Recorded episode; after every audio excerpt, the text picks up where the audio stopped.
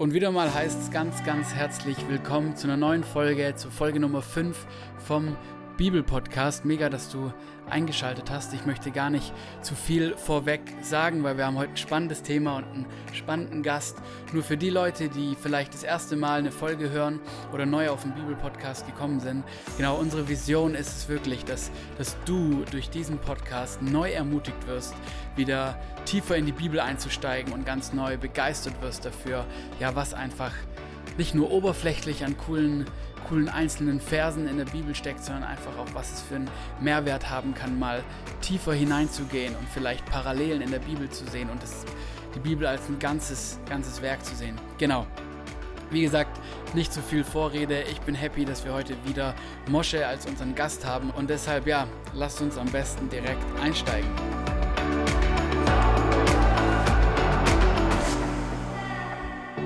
Ja, hey Mosche, schön dich wiederzusehen. Schön, dass wir wieder eine neue Folge aufnehmen können. Ja, hi Timon. Ja, freue mich auch. Heute haben wir einen ähm, sehr, sehr kurzen Abschnitt, den wir lesen, einen sehr kurzen Vers, aber ich glaube trotzdem, dass uns da Spannendes erwartet. Und zwar steht der Vers ganz am Anfang eigentlich, ähm, also ziemlich am Anfang von der Bergpredigt. Ähm, genau, also in Matthäus 5, Vers 4.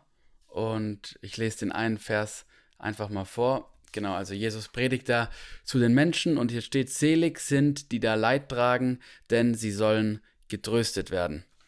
Genau, das ist der, der Vers, über den wir heute sprechen wollen. Ähm, was kommt da bei dir für ein Gedanke, wenn du das liest, Mosche? Äh, ja, das äh, ist ein emotionaler Vers, weil ja, es unsere schwierigsten Zeiten im Leben betrifft ja, wo wir trauern um jemand Nahes, Familie oder Freunde. Und äh, generell die Bergpredigt, das ist die zentrale Nachricht von Jesus an die Gemeinde. Ja, eigentlich, und ich, ja, wenn man denkt, wenn die ganze Welt nur nach Matthäus 5 leben würde, dann würde die Welt schon perfekt aussehen. Ähm, das stimmt. Und äh, und das ist seine zentrale Message. Und ich, und ich glaube, dass man die Bergpredigt noch viel besser verstehen kann, wenn man versteht, was Trauern überhaupt im Judentum ist, was es bedeutet. Also nicht nur im Judentum als Religion, sondern überhaupt, was, was sagt uns die Bibel, das Alte Testament über Trauern? Was bedeutet das? Oder wer in der Bibel macht es richtig oder wer macht es falsch? Weil es, ja, die Bibel gibt uns bestimmte Regeln, die ich gleich erklären möchte, aber für, wie man mit Trauern umgeht oder wie, wie man über jemand in der Familie trauert. Aber die Frage ist hier, sagt Jesus das, weil es kein Trösten mehr gab dazumals oder weil es niemand mehr richtig sich um die Trauernden gekümmert habe, dass sie dann von ihm getröstet werden im Reich der Himmel oder ist es ein Aufruf an die Gemeinden, dass wenn jemand trauert, dass er getröstet sein sollte. Ja, sie sollen getröstet werden. Ähm, ja, das sind so die Fragen, wo ich jetzt nicht ein, eine feste Antwort dazu habe, aber ich einfach mal mit euch in die Bibel reingehen möchte, was uns äh, eigentlich die, sagen wir das Gesetz, die Weisungen Gottes sagen zum Trauern. Und ein bisschen ein, äh, ich gehe ein bisschen zurück zum den Hintergrund euch zu geben, äh, in dem, wie wir vor allem, wenn man aus einer jüdischen Perspektive die Bergpredigt liest, dass hier noch viel mehr dahinter ist. Wir sehen, dass es ja, in der Bergpredigt sehr viel um Sachen geht, die äh, mit sich gegenseitig zu tun haben, eigentlich mit innermenschlichen äh, zu tun haben. Wie gehe ich mit meinem Brüder um? ja, mit meinem Umfeld, meiner Familie, mit, mit, mit Leuten in meiner Gemeinde. Und vielmals, also die, ich denke, die, die meisten der die Sachen, die uns Jesus lernt, geht darum, wie wir mit anderen Menschen umgehen, sei es mit den Armen, sei es mit schlecht über andere Menschen sprechen, sei es hier an der Bergpredigt, wenn er sagt, wenn du ein, ein, ein Opfer darbringen willst und dein Bruder hast was gegen dich, dann zuerst versöhne dich mit dem Bruder und bring das Opfer. Ähm, bis heute, das Judentum sieht die Gesetze, die Weisungen Gottes in zwei geteilt.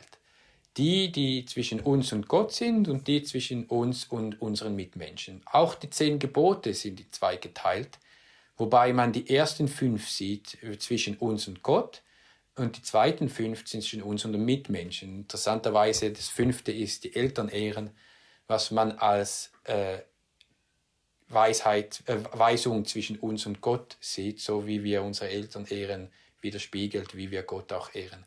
Ähm, aber eben so wird es geteilt.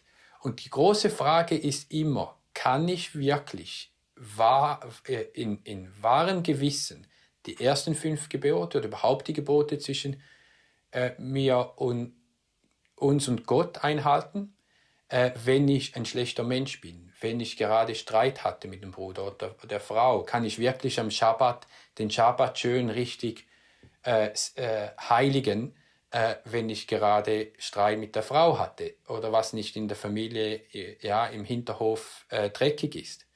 Ähm, das ist nicht nur, ja, ist auch eine gute Frage für uns, wenn wir ein Abendmahl nehmen, ja. Jesus hat uns gesagt, das ist eine Weisung, ob man es Gesetz nennen will, aber es ist eine Weisung, äh, die uns gesagt hat, wir sollen ihn an ihn erinnern mit Wein und Brot. Ähm, und äh, können wir das machen, wenn wir gerade Streit hatten mit jemandem oder wenn was nicht in Ordnung ist? Ähm, äh, können wir Lobpreis singen, ja, wenn was in unserem Hinterhof nicht gut ist? Das ist die, äh, große Frage, die bis heute ist, und da gibt es einen hebräischen Satz, das heißt Derech Eretz Kadmat Torah. Und so ist sozusagen eine große Denomination im Judentum geht nach diesem Satz. Derech Eretz Kadmat Torah heißt der Weg, wie du mit dem Umfeld umgehst, ist vor der Tora. Also äh, du musst zuerst ein guter Mensch sein äh, mit deinem Umfeld, bevor du dann wirklich Gott ehren kannst mit dem mit, dies, mit all diesen Geboten oder was man machen sollte, um ihn zu ehren. Ähm, und, und da sehen wir viel, viele Sachen bei Jesus. Es, auch mit dem Händewaschen äh, geht es genau auch um das. Ähm, äh, mit, dem, mit, dem, mit dem Pflücken vom, äh, vom Weizen am Schabbat äh, geht es um das. Es, es hat viel mit, mit dieser Sache zu tun und vor allem in der Bergpredigt. Jetzt ist hier eben auch die Frage, ähm, war da was nicht in Ordnung in der Gemeinde oder ähm, spricht er da, dass er die, die Leute sich trösten, wenn jemand am Trauern ist? Ähm, oder übergibt das, das einfach an Gott oder dass er äh, die Menschen trauert? Und, äh, und äh, da möchte ich gerne ja, mit euch reingehen, was uns eben das äh, äh, äh, oder die Bibel sagt über Trauern. Ähm, und ich denke, dass wir dann auch verstehen, wie wir eine, eine, eine, äh, äh, eine gesunde Gesellschaft aufbauen können oder gesunde Gemeinde haben. Ja, ähm, ähm, ja, wenn in der Bibel jemand Nahes verliert, ja, ein, ein Bruder, Vater, Mutter, Kind, äh, verliert äh, die nächste Familie, muss man, ähm, hat man verschiedene Gebote, die uns Gott gegeben hat, die ich jetzt nicht mit sagen, das müssen wir jetzt machen, aber einfach, ähm, äh, dass wir verstehen, was der Sinn dahinter ist, der vielleicht Gott ähm, ähm uns gegeben hat, um schlussendlich nicht in dem Trauern zu versinken, sondern um wirklich das Leben zu preisen und nicht Toten zu preisen. Das Volk Israel ist in Kulturen umzingelt gewesen in Ägypten, die den Tod geehrt haben, den Tod verherrlicht haben. Ähm, ähm, in ihrer ganzen Kultur, was, was Gott vom Volk Israel nicht wollte. Er wollte, dass sie das Leben ehren und preisen ähm, und nicht ähm, Totenkultur haben. Ähm, und wenn jemand stirbt in der Familie, dann hat man gewisse Sachen, die man einhalten sollte. Es ist ähm, äh, äh, bis heute bei den Juden so, dass sie für sieben Tage die engste Familie alle zusammen sind in einem Haus für eine ganze Woche. Sie dürfen nicht kochen, nicht putzen, nichts, äh, keine Arbeit tun. Sie müssen eine Woche zusammen sein und die Gemeinde, das, die weitere Familie sozusagen, die nicht die Ängsten sind von der verstorbenen Person, helfen dieser Familie Essen zu bringen, zu kochen, zu putzen. Und jeder kann einfach kommen. Ähm, äh, normalerweise ist das heute so, man sagt dann, okay, die Shiva heißt das, die sieben Tage beginnen dann bis dann. Man kann besuchen zwischen 8 Uhr morgens bis, weiß nicht was, 10 Uhr abends. Und dann ist die Tür offen und kommen immer Leute rein ähm, und äh, trösten sozusagen die Trauernden. Ähm, ich hatte das bei meinen Großeltern gesehen, meinem Großvater vor ein paar Jahren und äh, vor, äh, vor äh, äh, fast zwei Jahren bei meiner Großmutter jetzt wieder. Das hat schon einiges ähm, ähm, verändert in der Familie. Es hat viel Gutes getan, viele Sachen, die man einfach aussprechen muss und aufarbeiten muss, äh, zusammen zwischen den Geschwistern, ähm, von meinen Eltern, meinem Vater. Ähm, ähm, und, und man erzählt die Geschichten der verstorbenen Person. Man lacht und weint darüber. Ähm, ähm, man, und vor allem, wenn zum Beispiel in ältere Personen, Großeltern ihren ja, Partner verlieren, ja, ähm, äh, haben sie wirklich eine Woche, wo alle zusammen sind, wo sie nach der Woche nur äh, wünschen, ein bisschen alleine zu sein. Ähm, dann kommt die Familie nach 30 Tagen alle wieder zusammen. Also da haben wir die Woche, dann geht jeder nach Hause, dann muss man nach 30 Tagen alle zusammen wieder äh, ans Grab zurückkommen. Dann geht man ans Grab, man betet äh, das Kaddisch-Gebet, äh, dann geht man in die Synagoge zusammen und hat ein Essen zusammen ähm, eigentlich ein Treffen und ja, wie eine Festmahlzeit. Ähm, äh, ja, äh, ähm, ähm dann nach, das war ein Monat und das Ganze nach einem Jahr dann wieder und dann jedes Jahr, für immer. Ja, macht man das. Also bei, beim Todestag dieser Person bis, ja, bis die Generationen vorbeigehen. Jedes Jahr hat man einen Erinnerungstag.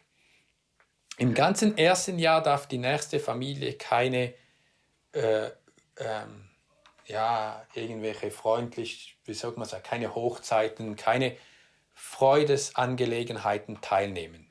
Ach krass, das heißt, wenn man selber eine Hochzeit geplant hätte, muss man die verschieben, oder wie? Genau, also wenn man die nächste Familie ist, kann man nicht heiraten ähm, in diesem einem Jahr.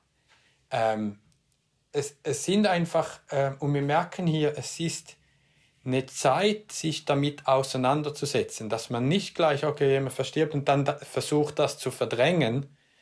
Ähm, und ich gehe gleich wieder ins normale Leben zurück und, und lebe ganz normal, weil so kann ich die Trauer verdrängen und, ähm, ähm, und den Verlust äh, ähm, ja, über, überdecken. Und das kann dann in eine Katastrophe führen. Ja, ähm, äh, viele, ich merke auch viele Leute, die sich nicht richtig mit dem Verlust auseinandergesetzt haben in der Anfangszeit, dann fällt alles zusammen und ähm, äh, einem späteren Zeitpunkt. Und, und ich denke, wenn man das nicht richtig macht, dann ähm, ist es gefährlich.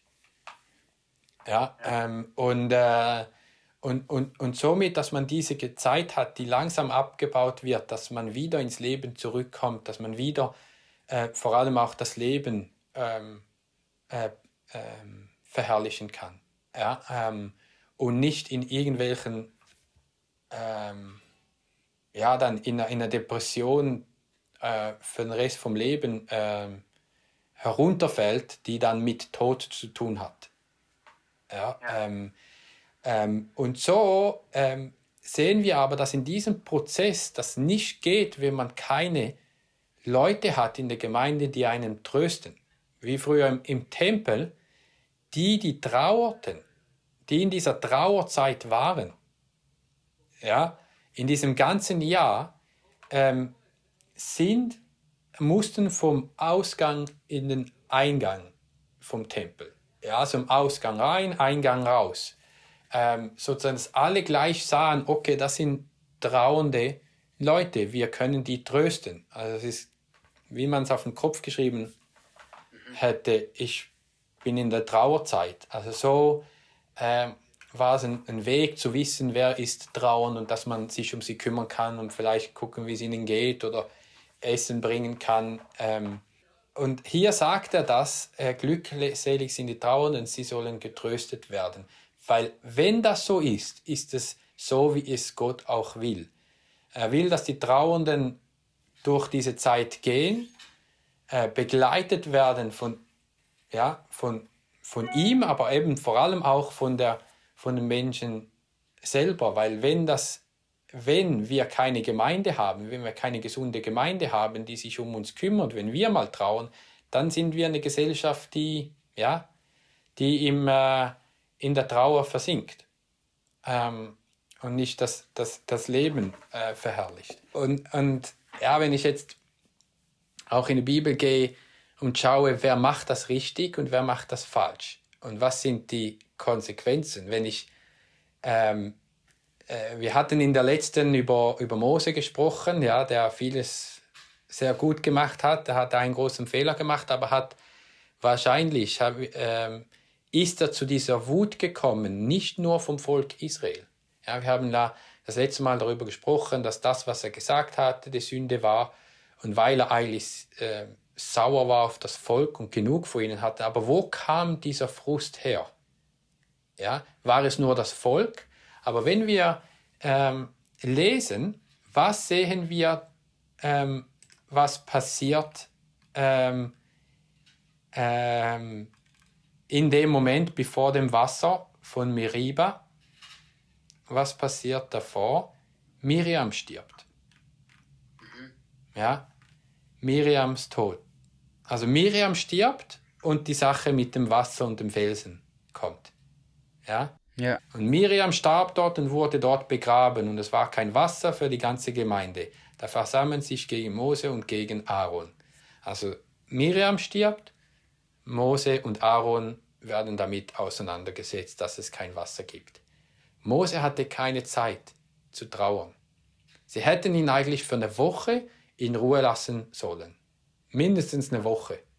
Mhm. Ja, ähm, ähm, um zu trauern und dann langsam, vielleicht hätten sie jemand anderes einsetzen sollen, in dieser Zeit zu, oder, zu leiten. Aber wir sehen hier, dass gleich nachdem, dass seine Schwester stirbt, ähm, die ihn eigentlich, ihr hatte sein Leben zu verdanken.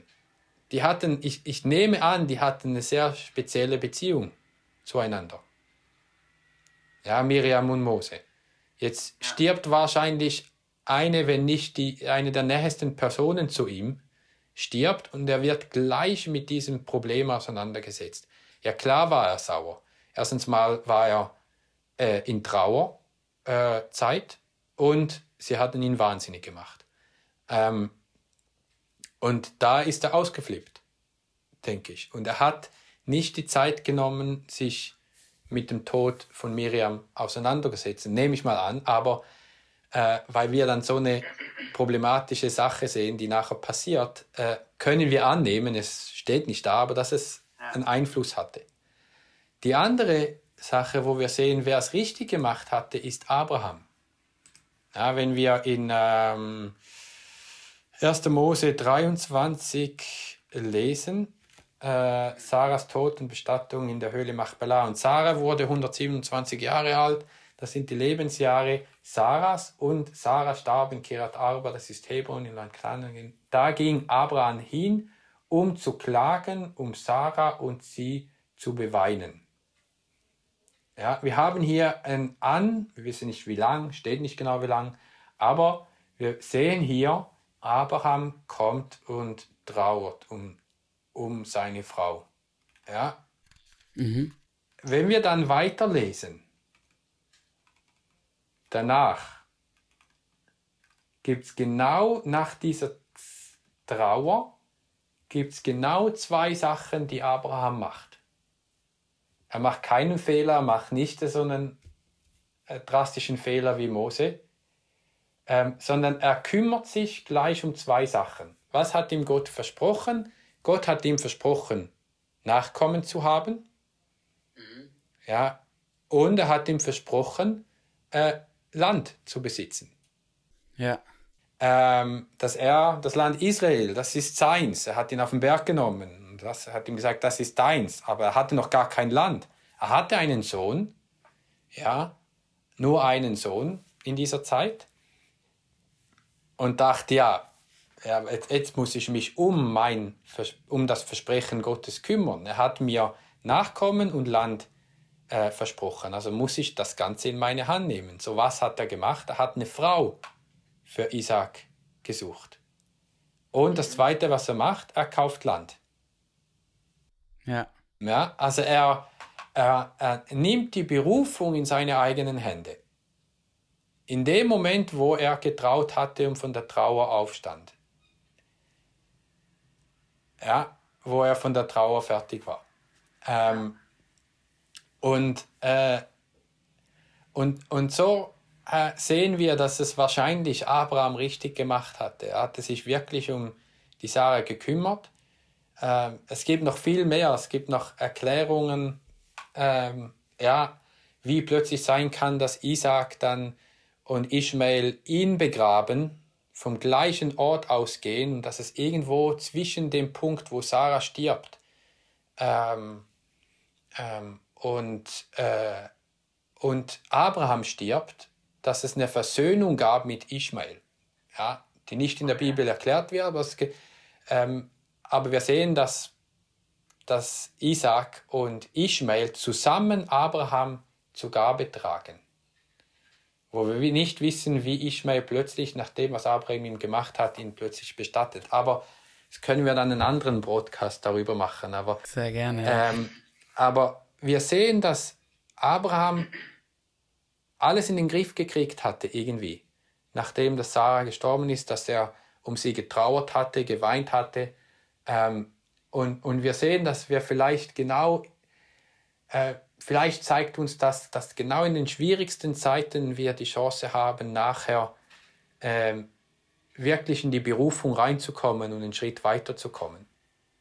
Ja, dass genau dort uns Gott erhebt, wo es für uns die schwierigste Zeit ist, wenn wir einen Nächsten in der Familie ähm, verlieren.